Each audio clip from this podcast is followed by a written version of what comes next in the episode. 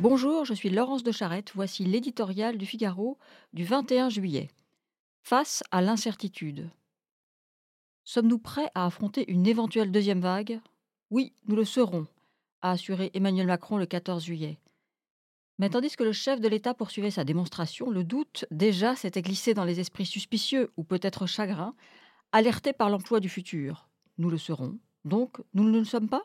Chat échaudé, Parmi les effets secondaires délétères du coronavirus, il en est un qui affecte l'ensemble des Français. C'est l'affaiblissement de la parole publique, percuté certes par la violence des événements, mais aussi par ses propres errements.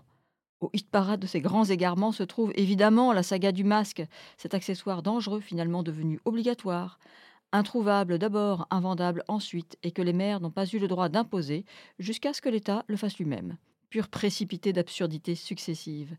Et le dernier cafouillage sur l'entrée en vigueur du décret d'obligation montre que ce mal-là, cet affaissement du politique, n'est pas encore complètement guéri.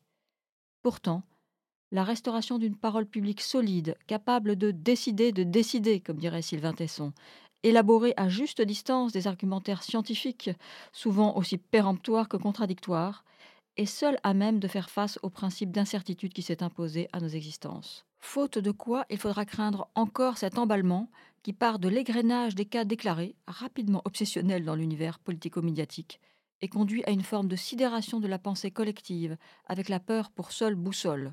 Bien sûr, il faut espérer que masques, gel ainsi que médicaments, lits et respirateurs, s'il s'avérait nécessaire, seront bel et bien au rendez-vous, comme les soignants l'ont été. Mais s'il est bien vrai qu'une épidémie est un phénomène social qui comporte quelques aspects médicaux, c'est ce que disait déjà le médecin Rudolf Virchow au XIXe siècle, nos sociétés, pour être prêtes à cette douloureuse cohabitation avec le virus qui s'impose pour une durée indéterminée, ne pourront faire l'économie d'un retour en profondeur sur elles-mêmes pour conjuguer enfin vitalité et humanité.